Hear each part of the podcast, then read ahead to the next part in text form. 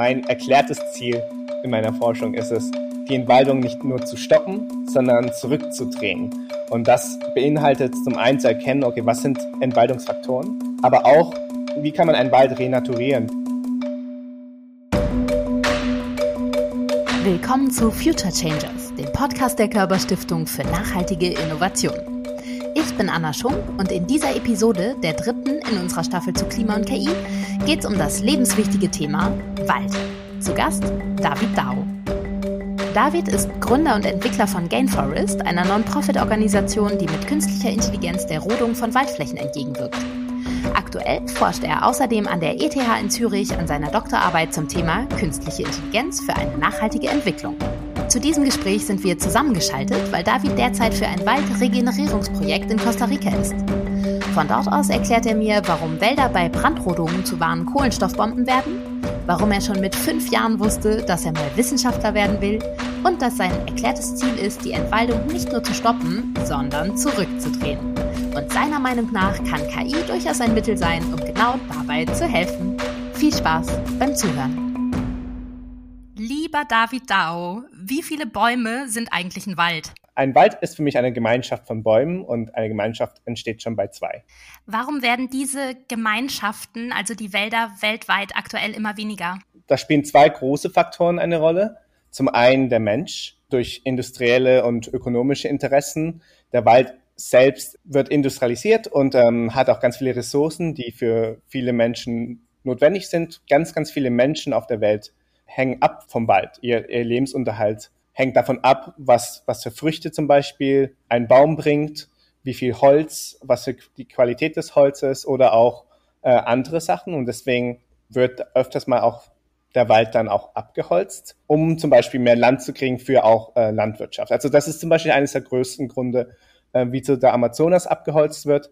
Da werden ganz viele Kühe und Rinder gezüchtet und die brauchen ganz viel Freiraum, äh, Gras. Und dann ist es einfacher für viele Leute, den Wald einfach anzuzünden, zu verbrennen und dadurch entsteht dann fruchtbarer Boden, wo die Kühe dann sozusagen weiden können. Das ist eines der großen Gründe, wieso wir Entwaldung haben. Der andere Grund Holz ähm, und andere Ressourcen.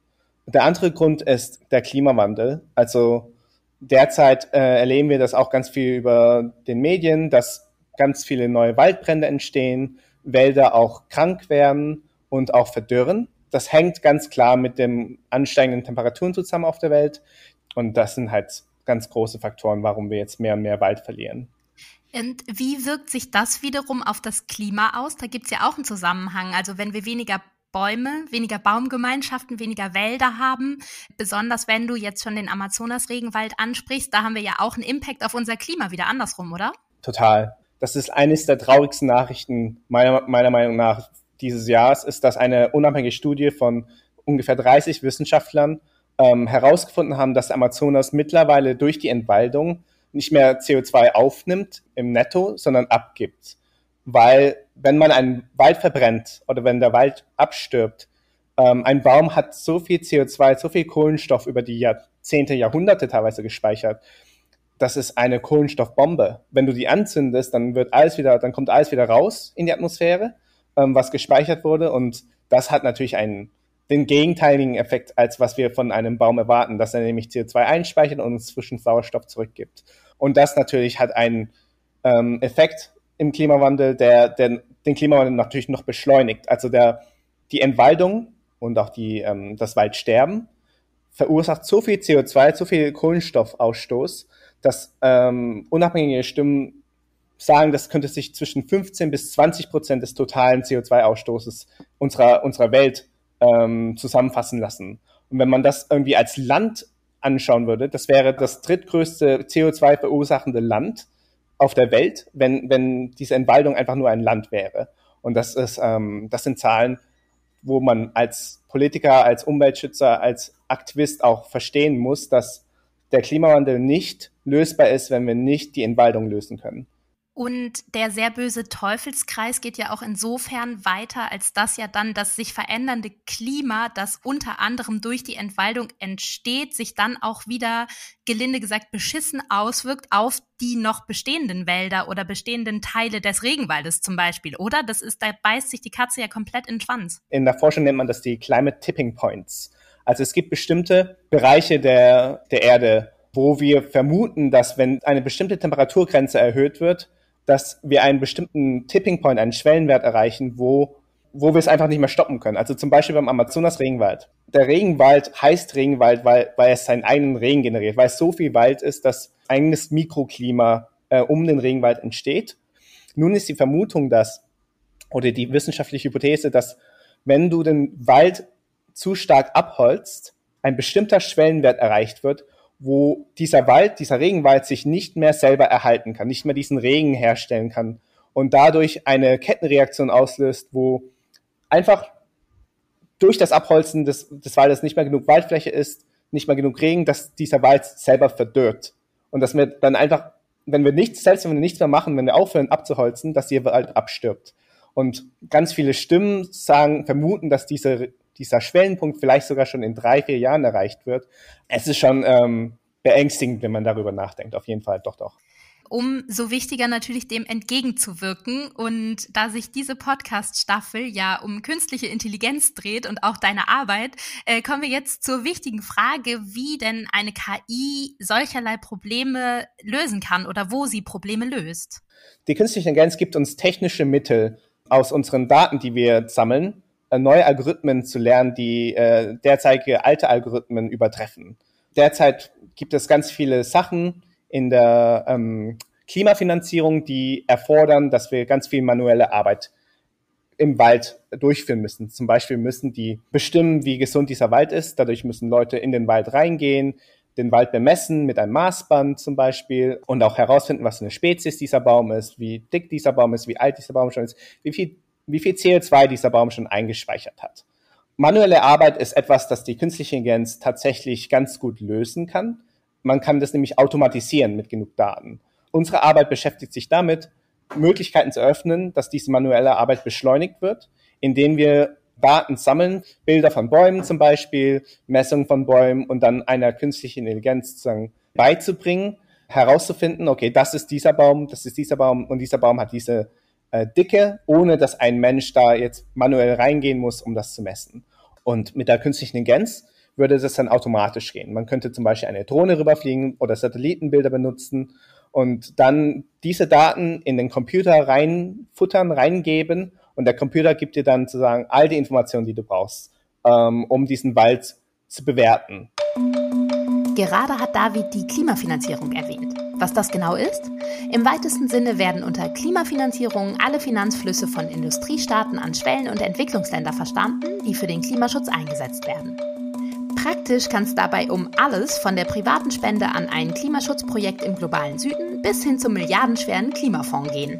Ein Beispiel für so einen Fonds ist der Red Plus Fonds der Vereinten Nationen aus dem Jahr 2005. Die Buchstaben stehen dabei für Reducing Emissions from Deforestation and Forest Degradation. Es geht also konkret um den Schutz der Wälder. Klimafinanzierungen sind also Zahlungsanreize für lokale Gemeinschaften in Schwellenländern, um beispielsweise den Erhalt von Wäldern der Abholzung für zum Beispiel Rinderzucht vorzuziehen. Denn ein gesunder Wald schützt natürlich das Klima, während die Rinderzucht dem Klima schadet. Knackpunkt ist laut David, dass solche Zahlungen häufig von so hohen Anforderungen abhängig sind, dass sie gar nicht erst zustande kommen. Genau, also wenn du natürlich keine finanziellen Alternativen jemanden gibst, man muss ja verstehen, dass diese Rinderzüchter auch nicht die bösen Leute sind. Also es gibt hier keine bösen Leute in diesem Spiel. Es ist nur, es ist ein Spiel voller Verlierer. Wenn du den Wald abbrennst, klar, auch in, in den Medien sieht das schlimm aus, aber man muss sich in den Menschen äh, dort hineinversetzen, die haben oft keine andere Wahl, die kennen es nicht anders. Ähm, Rinderzucht an sich ist eigentlich auch nicht die profitabelste Art und Weise, wie du dein Land benutzen kannst, aber durch die Kultur, durch äh, weniger Zugang zu finanziellen Alternativen, ist es eben das, was du am Ende des Tages kennst. Jeder kann doch verstehen, wenn, wenn diese Person seine Familie ernähren möchte. Also wenn er die Wahl hätte, ich glaube da an, am Guten im Menschen, dann würde das nicht machen. Also, aber oft ist die Wahl nicht da. Du hast gerade schon von der praktischen Umsetzung oder dem praktischen Einsatz von künstlicher Intelligenz zum Waldschutz gesprochen. Hast du vielleicht noch ein ganz bildliches Beispiel, wo eine KI schon wirklich eingesetzt wird und vielleicht auch ein Gegenbeispiel, wo sie noch Theorie ist? Also wo sie schon wirklich gut eingesetzt wird oder wo wir, wo wir stark schon dran arbeiten, ist bei der Erkennung von Krankheiten in Bäumen.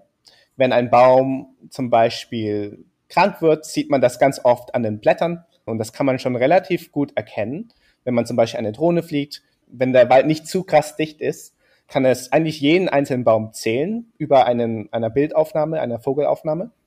Und dann kann es dann diesen Baum auch genau anschauen und schauen, ob die Blätter schon braun wurden oder nicht. Und das gibt natürlich zum Beispiel Farmern äh, oder auch äh, Naturschützern die Gelegenheit, vorzeitig einzugreifen. Und das ist zum Beispiel eine Aktivität, die wir schon äh, derzeit ganz gut machen können mit, mit unserer KI, ähm, wo wir auch schon Pilotenprojekte haben.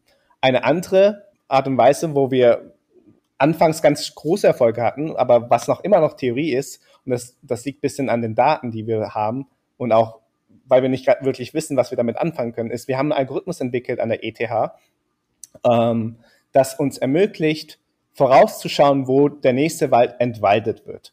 Das ist super spannend, weil wenn man sich Satellitenbilder anschaut von, von einem Wald, ähm, von oben, über die Zeit, dann sieht man, wenn eine Entwaldung passiert, durch einen Menschen, eine menschenverursachtende Entwaldung, dann passiert es in ganz vielen bekannten Mustern. Und ein bekanntes Muster ist ein Fischskelett. Man hat zum Beispiel einen Wald und dieser Wald ist komplett grün. Und wenn jetzt diese Entwaldung langsam anfängt, ähm, dann schlägt sich eine ganz lange Straße durch diesen Wald, um eben ähm, diesen Wald zugänglich zu machen für den Menschen am Anfang. Und dann kommen Seitenstraßen, die sich dann über die Zeit entwickeln und von oben aus sieht es aus wie so ein Fischskelett. Und wir haben gezeigt, dass unsere Algorithmen diesen, dieses Fischskelettmuster automatisch erkennen kann und dadurch auch vorausschauen kann, wo dann welche Region vom Wald am meisten gefährdet wird. Du bist ja gerade in Costa Rica wirklich. Was tust du denn da jetzt aktuell in der Praxis? Wie können wir uns deinen Alltag dort vorstellen, falls es den gibt? Wir haben jetzt diese zusammen mit dem Crowther Lab an der ETH Zürich und dem DS3 Lab, wo ich ähm, Teil bin, haben wir eine App entwickelt, die eben diese digitalen Methoden, wo ich schon vorhin erzählt habe, jetzt austestet und einsetzt. Also es ist relativ einfach. Man lädt sich diese App runter, dann geht man zu einem Waldprojekt, schießt ein Foto vom, vom Baum und hält eine Kreditkarte vor dem Baum. Und dadurch, dass Kreditkarten weltweit standardisiert sind, kann unser Algorithmus durch dieses eine Bild erkennen, was für eine Art von Spezies ist das, wie gesund und wie, wie, wie groß ist diese Spezies und wie viel CO2 hat dieser Baum eingespeichert? Und das natürlich beschleunigt die Arbeit von Waldschützern und auch von Aufforstungsprojekten, dadurch, dass sie diese, dass sie diese Daten jetzt ganz schnell bekommen. Und in Costa Rica bin ich eben derzeit bei der Arbeit, diese App auszutesten und auch zu schauen, was dann noch weiter möglich ist.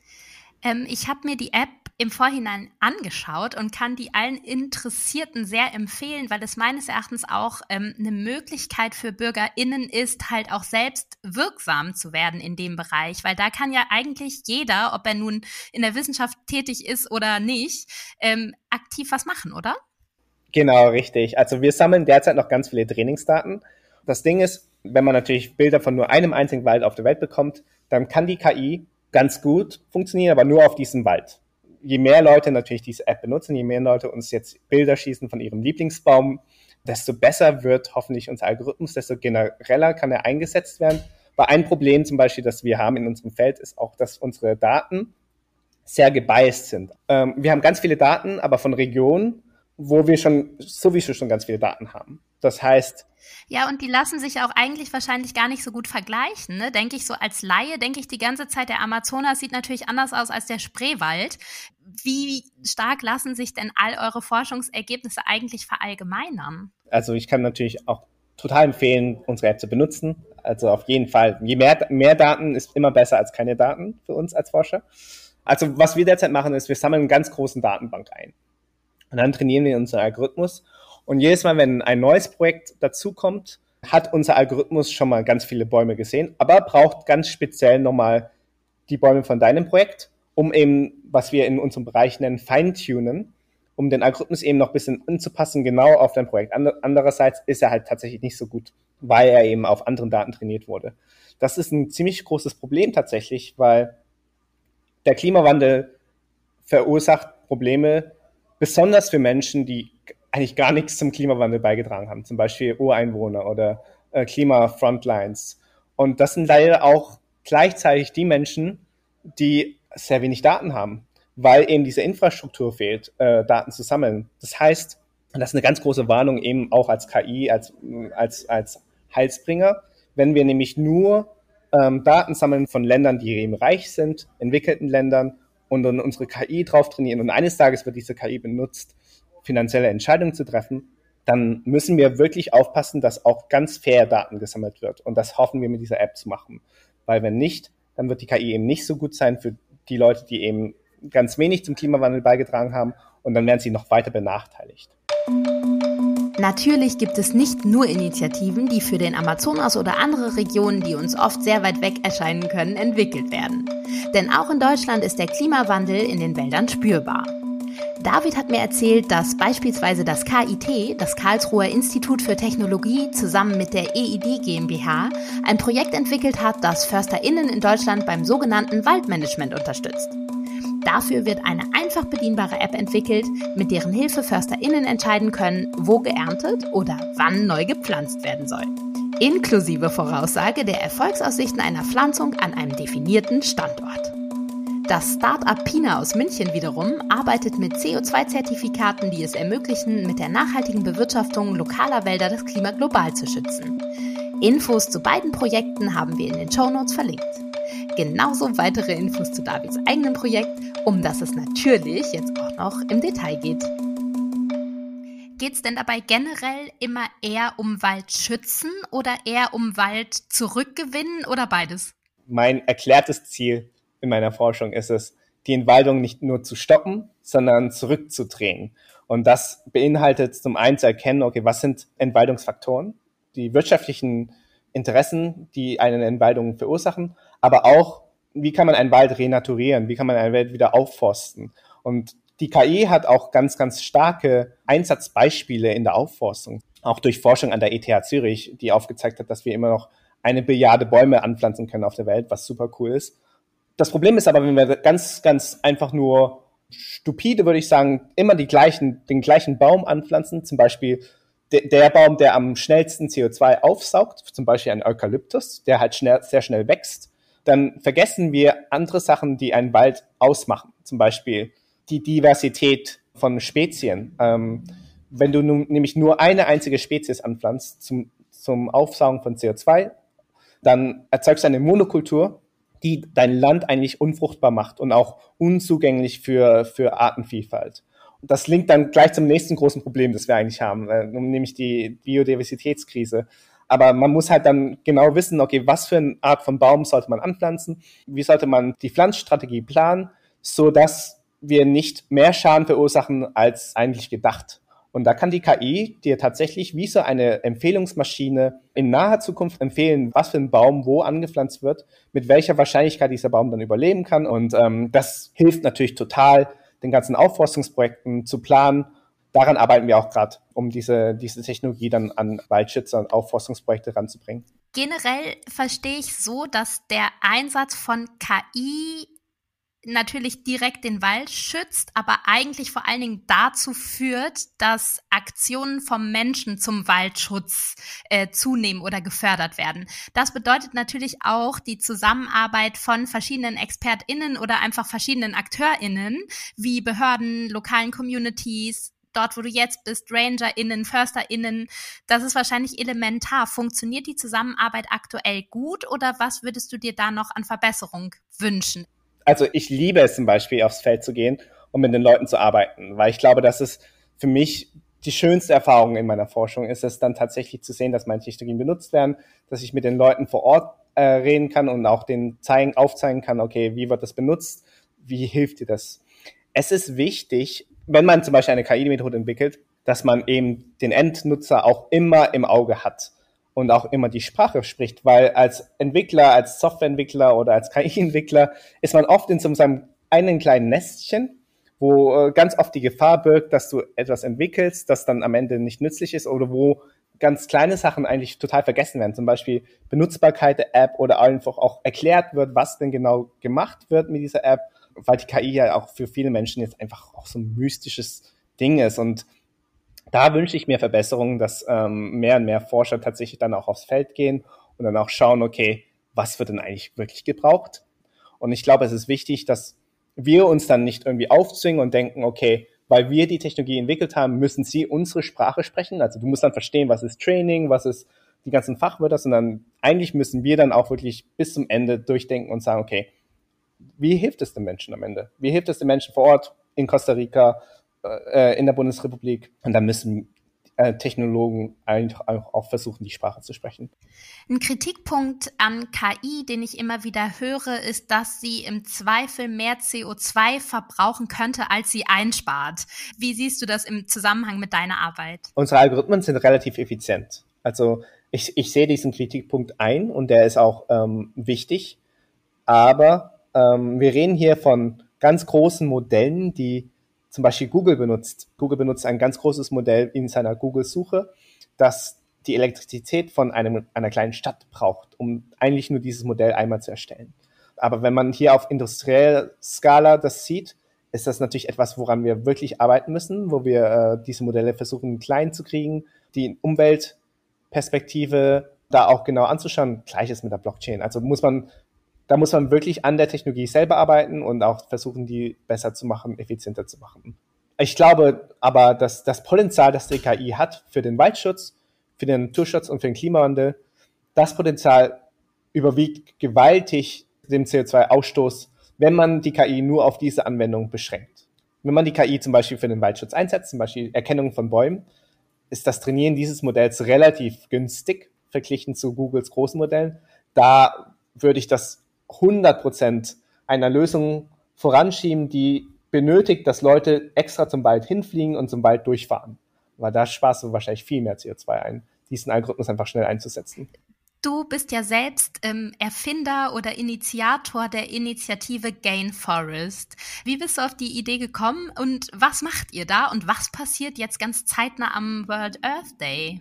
Gain Forest verbindet zwei super coole Technologien für die Natur. Äh, das eine ist die KI, und das andere ist die Blockchain. Und warum wir das machen, ist, viele Naturschützer und auch Forschungsprojekte haben nicht nur das Problem, dass sie nicht bemessen können, sondern auch gleichzeitig, dass es schwierig ist für sie, finanziert zu werden. Also ich habe jetzt erwähnt, dass es da natürlich internationale Klimafinanzierungen gibt, die sind sehr schwer anzuwerben, aber auch generell hat man eine Finanzierungsnot in ganz vielen dieser Projekte.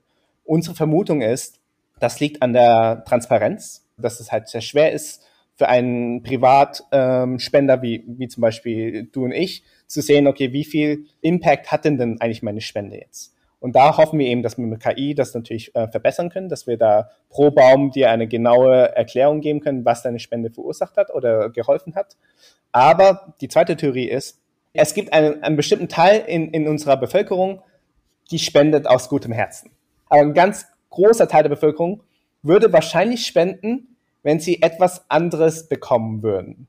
Und wir vermuten, dass wenn wir einen Baum digitalisieren in eine Blockchain, eben einen Baum als NFT bauen oder als etwas, das, das auf der Blockchain lebt und das vielleicht durch die KI noch mit mehr Daten bereichert wird, dass das einen Wert gewinnt in der Blockchain. Und dann drehen wir sozusagen den Spieß um und sagen, okay, du spendest für das Projekt und das Projekt bekommt natürlich deine Spende aber gleichzeitig kriegst du auch dieses Zertifikat, das du gespendet hast. Dieses Zertifikat hat vielleicht in naher Zukunft mehr Wert als eine Spende.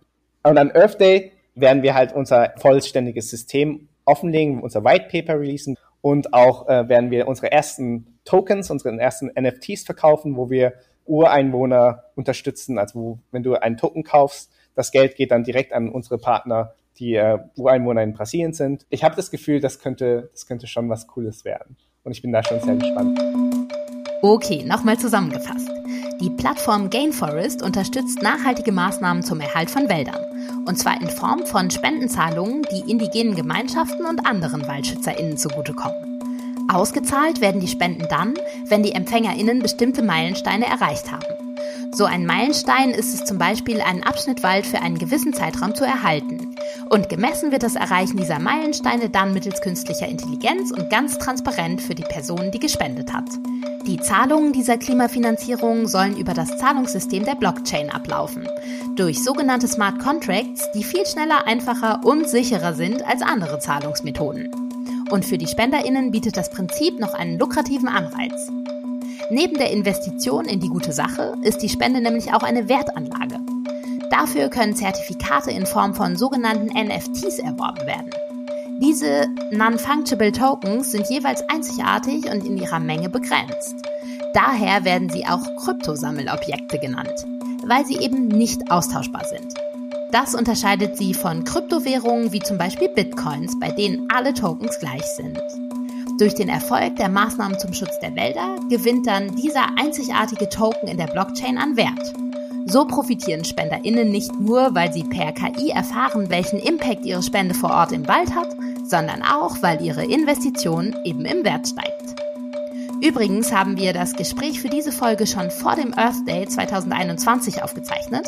Der war am 22. April und deshalb ist mittlerweile Gainforest also live. Ihr könnt euch die App herunterladen und das White Paper, das David erwähnt, ist auch öffentlich. Alles, wie gesagt, auch wieder zu finden in unseren Show Notes. Auf deiner eigenen Homepage steht ja auch, dass sich dein Antrieb zusammenfassen lässt als Save the World with Crazy Technology. Und das ist ja eigentlich genau das, was du potenziell da machst und auch durchaus erfolgreich bist mit dieser Craziness. Vielleicht braucht es ja auch gerade in diesem technischen KI-Bereich wirklich noch ein bisschen Craziness. Was meinst du? Wenn man Craziness auf Innovation anschaut, ich glaube, es braucht mehr Innovation in der KI.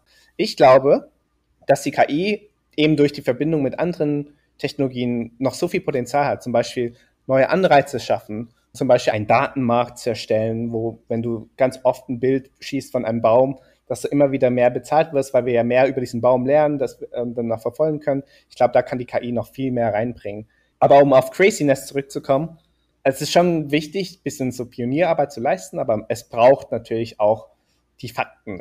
Ich habe in Klimakonferenzen auch Panels besucht, zum Beispiel KI-Panels, wo wirklich Leute, von denen ich von der wissenschaftlichen Community noch nie gehört habe, die sprechen da über KI und wie dann äh, ihre KI oder ihre Blockchain-Methode dann die Welt retten kann. Und klar, das ist eigentlich die gleiche Message, die ich gebe, aber nur der Unterschied ist, dass ich versuche, das wissenschaftlich zu publizieren und zu verifizieren und ich arbeite auch mit ganz vielen Professoren in diesem Bereich, dass es auch ganz klar gemacht wird, während deren Behauptungen ganz oft fast schon Science Fiction ist, wo, wo ich da wirklich Angst bekomme, dass Politiker das abkaufen. Ich glaube, es ist wichtig, äh, dass da eine Qualitätskontrolle entsteht. Climate Change AI zum Beispiel ähm, ist ein ganz großer Faktor, glaube ich, in diesem Spiel, wo in Zukunft dann äh, diese Qualitätskontrolle entsteht, wo Hype von tatsächlichen Fakten unterschieden wird.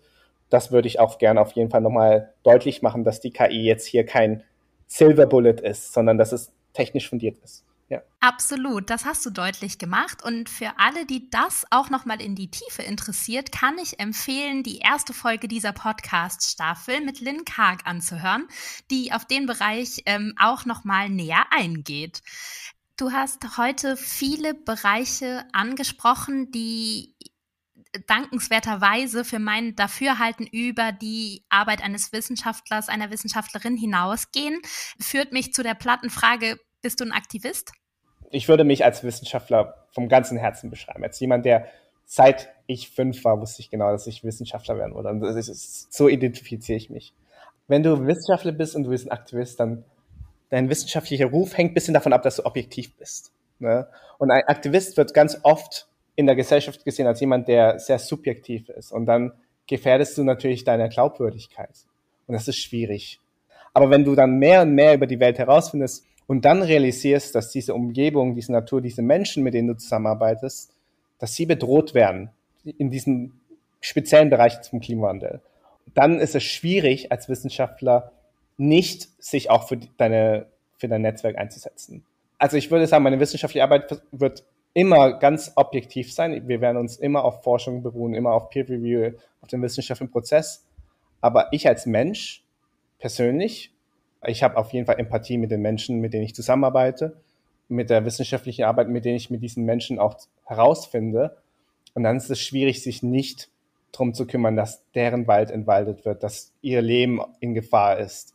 Und das ist eigentlich auch meine Motivation, eben gute Wissenschaft zu machen, damit sie eben auch helfen können. Also in der Hinsicht, in der Hinsicht schon, ja, doch ein bisschen.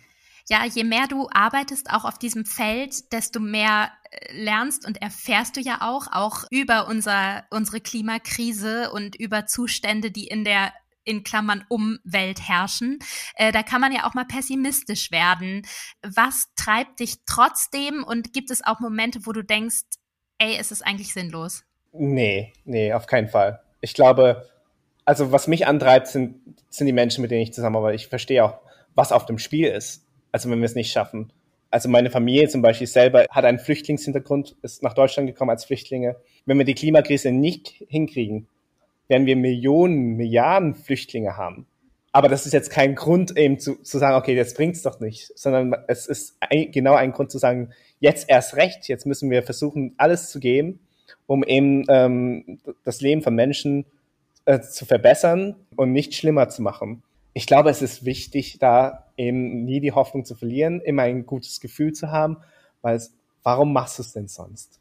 Du hattest eine sehr gute Idee und auch die Möglichkeit, sie umzusetzen. Gibt es deiner Meinung nach insgesamt genügend Förderprogramme ähm, und eine gute Infrastruktur, auch politisch und gute Rahmenbedingungen, um junge Talente wie zum Beispiel dich im Bereich KI und ihre Vorhaben, das Klima zu schützen, zu fördern und zu unterstützen? Ich denke, da kann noch viel gemacht werden. Also ich habe viel geforscht im Ausland. Ich bin derzeit ja auch in der Schweiz tätig als Doktorand und ich sehe, dass es anders gemacht werden kann, dass es bessere Förderungsprojekte, Programme geben kann.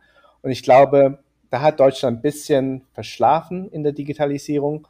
Und ich denke, da muss einfach die Regierung ran, da auch speziell mehr Kapazitäten für ein Ministerium einzugeben, das eben genau sich das anschaut, genau auch KI und ähm, Digitales nicht nur zu bewerben und zu sagen, oh, das finden wir wichtig, sondern wirklich vielleicht sogar im Kabinett einzubinden, als Digitalminister oder sowas in der Richtung.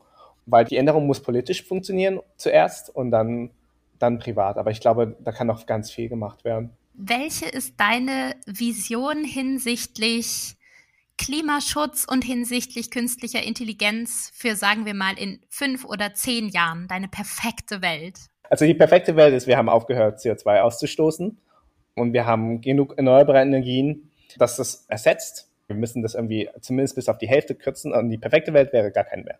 Dass wir Net Zero ankommen, dass wir die Welt renaturieren, dass mehr wilde Tiere wieder zurück in den Wald finden, die Natur, die Ozeane, der Wald, ähm, dass sie bereinigt werden von, von dem ganzen Müll, das wir produzieren. Das wäre eine wunderschöne Welt, dass das wert ist, daran zu arbeiten. Ich hoffe auch, dass in fünf bis zehn Jahren mehr Leute eben aktiv Entscheidungen treffen können, die jetzt deren Stimmen derzeit jetzt weniger Gewicht haben in der internationalen Bühne, zum Beispiel Ureinwohner, eben diese Waldschützer, die Leute, die in, an der Frontlinie arbeiten gegen den Klimawandel. Also da hoffe ich ganz stark, dass sie eine ganz, ganz bedeutende, zumindest gleichwertige Rolle haben, als was wir jetzt derzeit sehen. Ich hoffe, dass die KI mehr Innovationen erfährt. Was ich da einfach gerne sehen würde, ist, dass die KI dann sich mehr auf soziale Themen anschaut, auch fairer wird. Derzeit hat sie ein ganz großes Fairness-Problem tatsächlich auch, ähm, dass, dass das in Zukunft gelöst wird oder auch, dass wir auf einem guten Weg dran sind. Danke dir von Herzen, lieber David Dau. Ja, gerne, klar. Das war Future Changers, der Podcast der Körperstiftung für nachhaltige Innovation. Wer keine Folge verpassen möchte, abonniert den Podcast. Außerdem freuen wir uns über Bewertungen und Kommentare auf allen gängigen Plattformen. Future Changers ist eine Produktion der Körperstiftung. Idee, Projektleitung und Redaktion Lisa Schachner. Moderation und Redaktion Anna Schunk. Produktion und Redaktion Theresa Sickert. Mitarbeit Paul Dorsch.